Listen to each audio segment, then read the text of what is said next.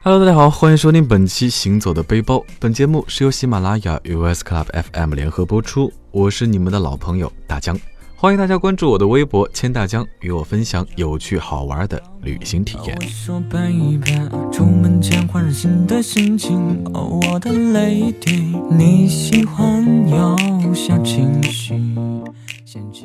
在上期节目，我和大家聊了聊那些属于上海的经典景点。不过，也许这些地方对于第一次来上海的朋友们来说是非常值得一去的地方。但是，在这饱含腔调的大都市里生活了这么久，我深知魔都不止眼前的徐汇静安，还有很多很多诗和远方。那这一期节目呢，我不带你去外滩，而是带你去绕到外滩源透口气。当然，也不会带你去迪士尼，而是带你去真实的城堡马勒别墅当个小公主。总之呢，就是我带上你，你带上钱，一起来转一转不一样的上海。其实，亲爱的你不必太过兴趣，一起去繁华的上海和北京。还有话说回来，魔都最近其实有非常非常多的美术展。那我的几位朋友其实就打算组团来新开的美术馆——浩美术馆，看朱利安·罗斯菲德的个展《宣言》。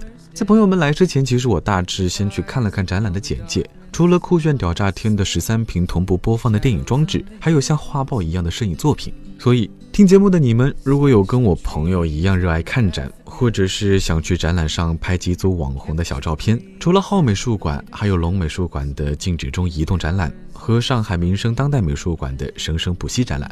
千万记住了，有学生证的带好学生证。和我一样不再是学生的老菜皮们呢也可以在网上提前购票会便宜很多。美术馆的展览一般都是周六周日双休全天开门但是周一会休息千万记住周一会休息周一会休息重要的事情说三遍。They would not listen they did not know how. Perhaps they'll listen now. 看了场美术展呢，我们就乘坐地铁四号线到海伦路下。往东南方向走大约八百米，就来到了曾经的杀猪场，其实也就是现在的一九三三艺术老厂房。在这里呢，我给大家一些小建议。上海是一个地铁四通八达的地方，所以出行乘坐地铁是又省钱又方便。如果是你来上海度个周末或者是小假期，可以办一张三日的地铁卡，四十五块钱的人民币就可以三天内无限制的乘坐地铁。欢迎乘坐一号线，下车乘客请为需要帮助的乘客带好随身物品，从右边车门下车。请注意，请注意，请注意一号。好，回到我们的老厂房。提到一九三三老厂房这个名字呢，可能没什么人知道，但是如果我说电影《小时代》的话，可能大家都听说过。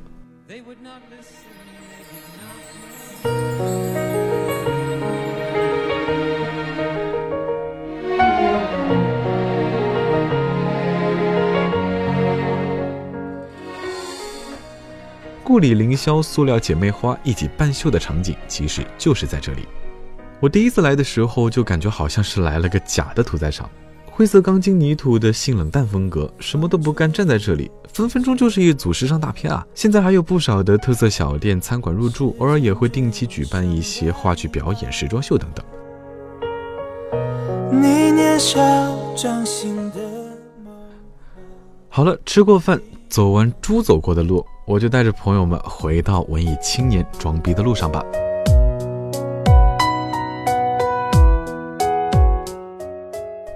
虹口区的田爱路其实就是以浪漫出名，这里不仅有满街情侣的爱心泡泡，还有整面墙的爱心涂鸦和爱情词句，就连油桶都是爱心型的。哎，你们尽管尽管变粉红吧，我要是羡慕了，算我输。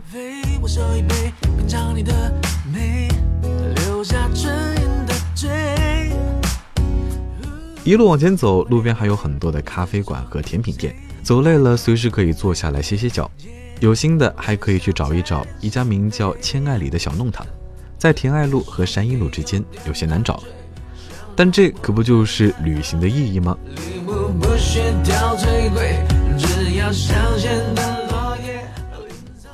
从田爱路出来，右转再右转就是多伦路，很近。多伦路上大多是一些老上海居住的地方。路上有很多好像三十年代的书店和零食店，还有一些很便宜的进口零食批发商店等等。爱吃零食的我们，二话不说就进去扫荡了一番，看了看价格，嗯，好像感觉自己赚了一笔。拎着万年青、沙琪玛和进口零食，在附近选了家日料店，吃完晚饭出门，天就已经黑了。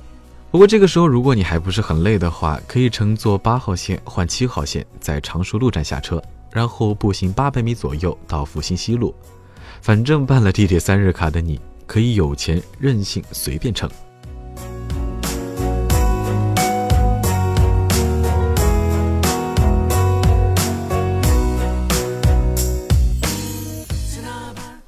这条路上的房屋呢，基本上都是花园洋房，路边种满了法国梧桐。夏天从淮海路转弯过来，可能都会觉得眼前一黑。晚上的复兴西路和白天可以说是判若两人啊，不，判若两路的。五十七号的 Arcade 和六十三号的木质天堂，一百号的威士忌吧，二百七十一号的 One House，这里不只有很多明明可以靠脸吃饭，却偏偏要靠才华的驻唱们。还有许多来自各国的外国友人们，在这条路上，我觉得随时分分钟可以上演一出《爱乐之城》的上海版。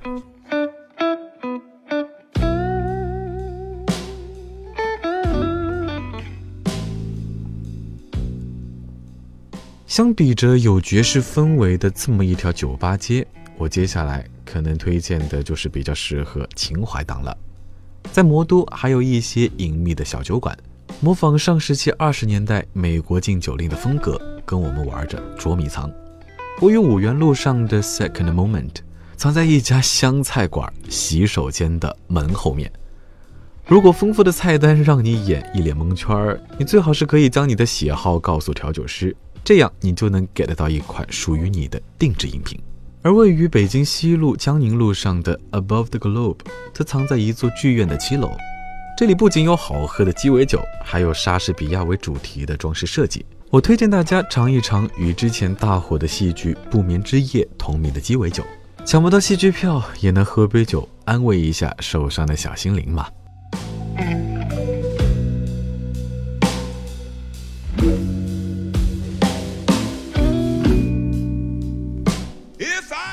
当然。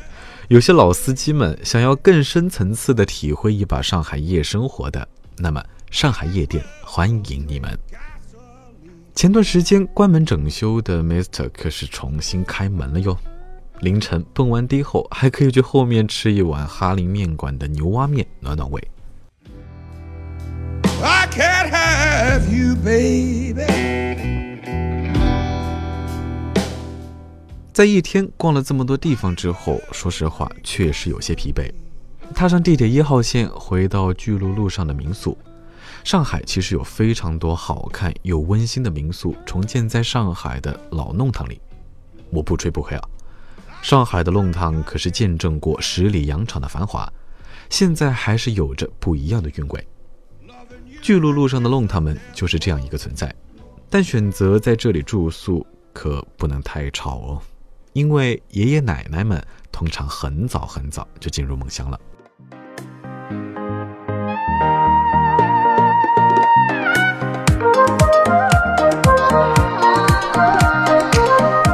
第二天早上，揭阳和朋友们其实是被弄堂里飘着的香味儿和夹杂着的上海话叫醒的。拿上东西出门，一路上看到了许多上海本土的早饭糕点。大饼、小笼、紫饭糕、麻球馄饨、薄荷糕，但是我们丝毫没有被诱惑，毕竟咱们今天的计划可是去田子坊。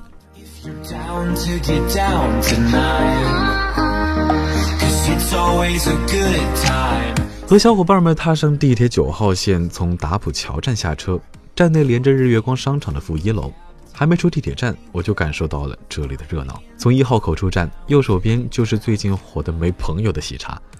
我每次去，嗯，大概都能看到一万个人在排队吧，真的是活久见了。爬爬爬了三个钟头就会被纳入，那不得那个人生荒废了吗？但是其实我个人并不推荐大家去排这个队，因为咱们大魔都其实是有着非常非常多的其他好吃好喝的等着你们。喜茶对面就是田子坊的一个入口，两边是复古的砖墙。上面有一些游客写的字和涂鸦，很像是意大利景点朱丽叶故居的入口。再往里走两步，有一家不那么显眼的雪糕店——中街一九四六。别看它店小，我觉得它完完全全可以说是雪糕界的霸主了。好吃不贵，咬一口，嘴里面满满的牛乳味儿，让人瞬间失去抵抗力。虽然魔都的冷风让我瑟瑟发抖，但是我还是控制不住我自己呀。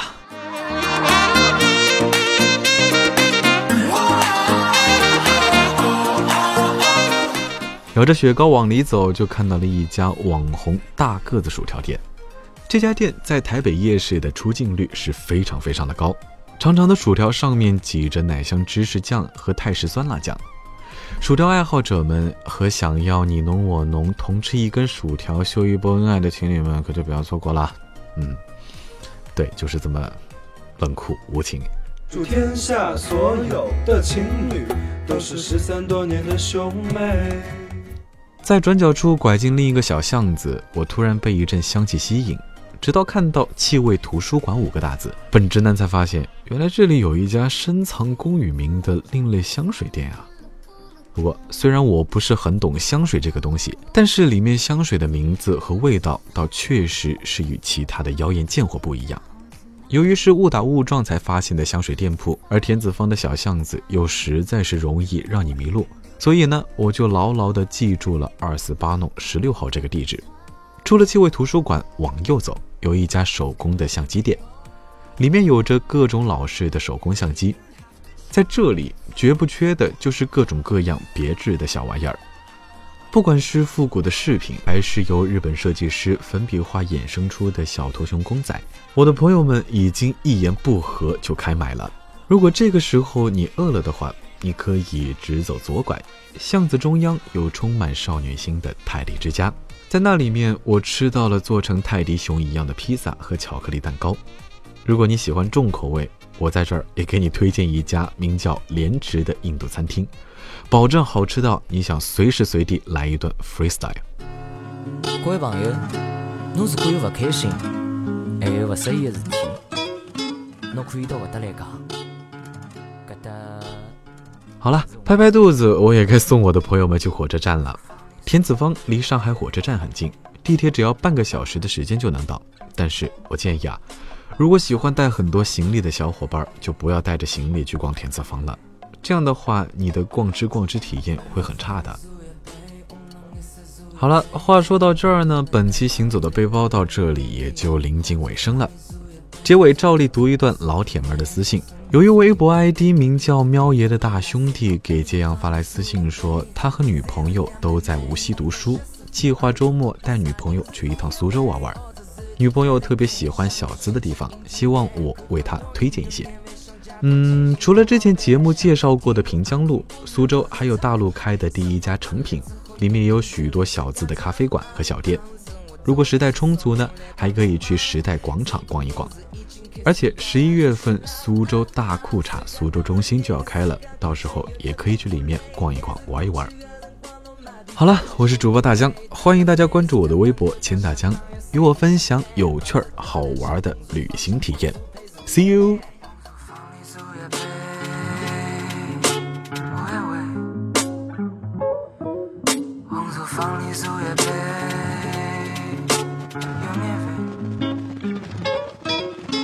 我只为拼音，但是梦想下次助力吧。头发浓浓举一身包，轻轻唱首徐浮夸。